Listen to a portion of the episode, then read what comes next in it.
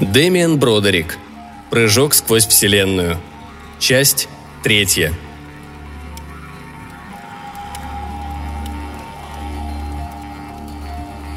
Робот не обратил внимания на Ся Шан Юн. Все свои семь мерзких фоторецепторов, сверкающих точно алые бусинки, он направил на дрожащую личность самца-производителя, спрятавшегося под деревянной скамьей. «Бывший гражданин Турдингтон Джимба к своему прискорбию должен сообщить вам...» «А, только не прочистка мозгов!» – взвыл сокамерник Ся что окончательный анализ вашего отклонения выполнен», — скрипел стражник равнодушным, не допускающим возражений голосом. «Принимая во внимание ваш упорный рецидивизм...»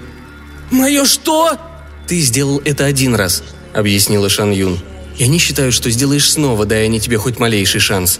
«Ух, понял», вас присудили к отправке в исправительное заведение, где ваша недостойная индивидуальность будет ликвидирована и заменена новой, более подходящей. Нет, нет, не прочистка! Вы дьяволы! Не обращая внимания на вопли, робот протянул ему небольшой документ, представляющий собой действительно довольно лестное трехмерное изображение Турдингтона Джимба в компании нескольких друзей в каком-то японском баре, где можно было найти шлюх и еду на вынос – Текста не было. Во-первых, потому что в будущем, которое наступит через 197 лет, никто, кроме упорных рецидивистов вроде Ся Шан Юн, не умеет читать, а во-вторых, потому что роботы видят в основном только в ультрафиолетовой части спектра. Вы обязаны передать это уведомление медику, проводящему процедуру. Недозволенное складывание, сгибание, прокалывание или разрыв карты влечет за собой суровое наказание – Будьте добры следовать за мной». Механизм величественно развернулся и медленно покатился прочь по ярко освещенному коридору.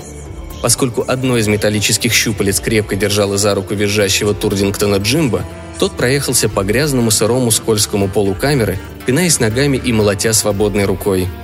Стена начала снова опускаться на место, явно намереваясь запереть Ся Шан Юн в камере. «Держись, парень!» От ярости и недоверия голос ее превратился в кваканье.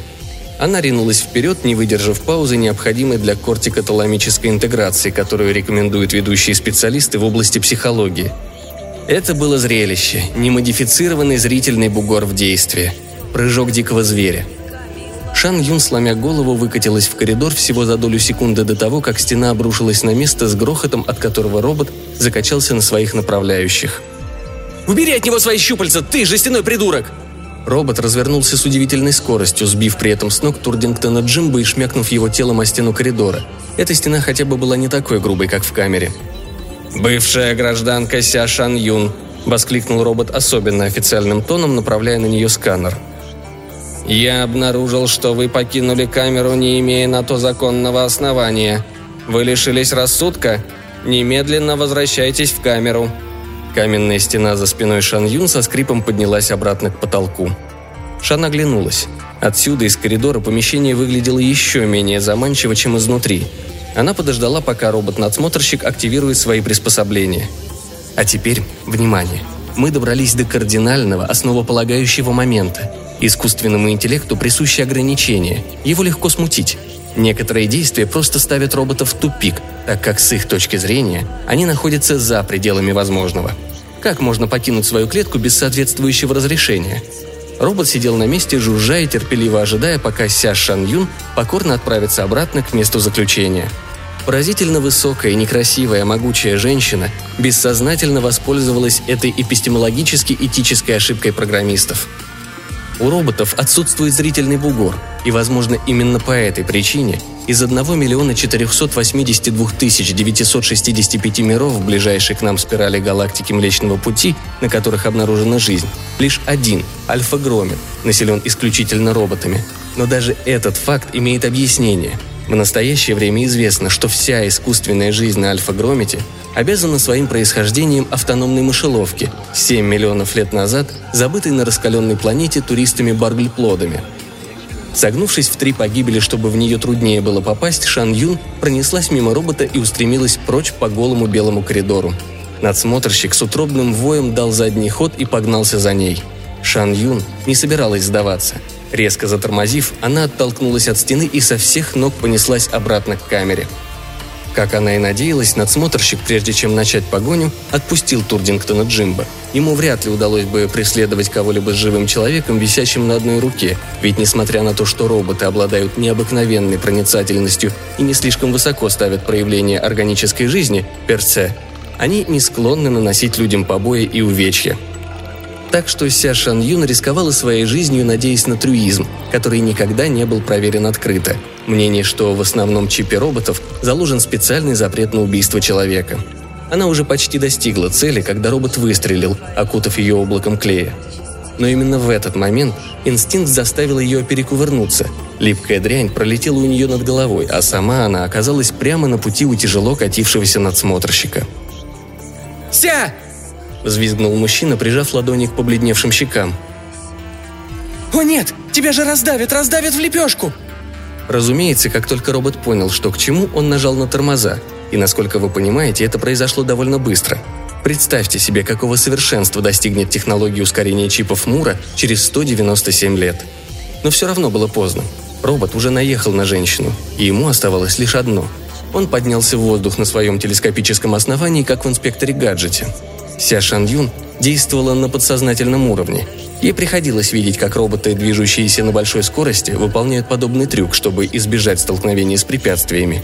Я подумал, что вы захотите убедиться, что в ее методах не было ничего преднамеренного, заранее обдуманного. Она стиснула грудную клетку и сжалась, став похожей на змею. Настолько, насколько это может получиться у женщины, сложенной подобно Шан По бокам ее бряцали и грохотали звенья гусеницы – она судорожно вытянула руки и уперлась конечностями в брюхо робота, уцепившись руками изо всех сил. Брюхо украшали всевозможные кнопки и рычаги. Весело пофыркивая, Шан давила, тянула и била их свободной рукой, насколько могла добраться, другой рукой цепляясь за корпус. Пока она висела под роботом, он не мог стрелять в нее клеем, но оставалась еще неприятная возможность того, что он опустится в нормальное положение и превратит ее в котлету – Затем все ее тело содрогнулось от крайне отвратительного резонанса, словно самый большой колокол собора Парижской Богоматери присоединили к садовому культиватору соответствующего размера. Затем внезапно наступила ужасная тишина. Робот, вздрогнув, остановился. Ся Шан Юн свалилась на пол, ударившись спиной.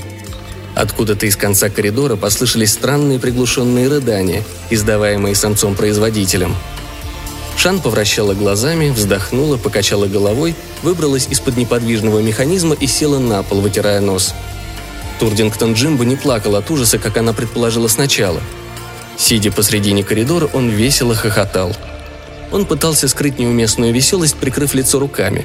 Когда Шан Юн яростно выругалась, он засмеялся еще сильнее, качая головой, словно пытаясь что-то объяснить или оправдаться, и указывая на что-то у нее за спиной – 27 вспомогательных щупалец надсмотрщика высунулись из корпуса и встали дыбом, словно иглы у дикобраза. Огни погасли. Она убила его, превратила в подушечку для булавок. «Ся!» – начал мужчина. «Зови меня Шан». К ее изумлению спазмы ужаса, терзающие ее внутренности, каким-то образом, минуя сознание, сменились сильнейшим приступом сексуального возбуждения. Турдингтон Джимбо – Представился самец-производитель, галантно приложив руку к груди. «Привет. Это будет...» «Это будет Джимба». «Поняла». В глазах Турдингтона Джимба сверкнула похоть. Похоть человека, помилованного перед самой казнью. Их эрогенные зоны были хорошо видны. Они воспламенились и налились кровью – Произошел обмен сигналами, применявшийся во времена Австралопитекус байзей, но редко использующийся людьми в полной мере из-за широко распространенного обычая прикрывать определенные места одеждой. Однако вместо того, чтобы бездумно предаться процессу продолжения рода, Ся Шан Юн подбежала к мужчине и, схватив его за локоть, подняла на ноги. «Вставай, дружище, нам нужно спешить». «Ну вот, теперь ты хочешь все испортить», – мрачно возразил Турдингтон Джимба. «Ну давай потанцуем», Давай трахнемся. Это будет классно, действительно классно. Давай договоримся. Я знаю одно неплохое местечко. Туда ходят некоторые актеры после представления. Мы поужинаем, возьмем бутылочку кьянти или, если тебе не нравится кьянти, домашнего белого вина, немного потанцуем. Шан Юн, размахнувшись, ударила его по губам. Он пошатнулся, коснулся разбитой губы, ошеломленно покачал головой и отвел взгляд. Прости, ты знаешь, каково это. Я просто хотел, чтобы это было последним событием в моей жизни, прежде чем они выжгут мне мозг. Он снова опустился на жесткий белый пластиковый пол и заплакал. В это мгновение свет в коридоре погас, и на дальней стене возник экран, заполненный огромным лицом седовласого чиновника. Зашевелились гигантские губы и раздался голос, усиленный динамиками. Казалось, кто-то бьет вас доской по голове. «Не двигаться! На вас со всех сторон направлены нервно-шоковые орудия. Сопротивление бесполезно!»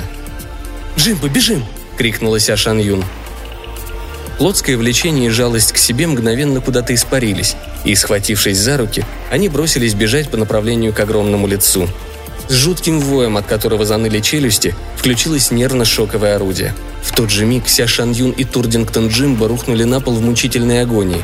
Каждая мышца в их телах превратилась в жгут раскаленной до бела термитной проволоки.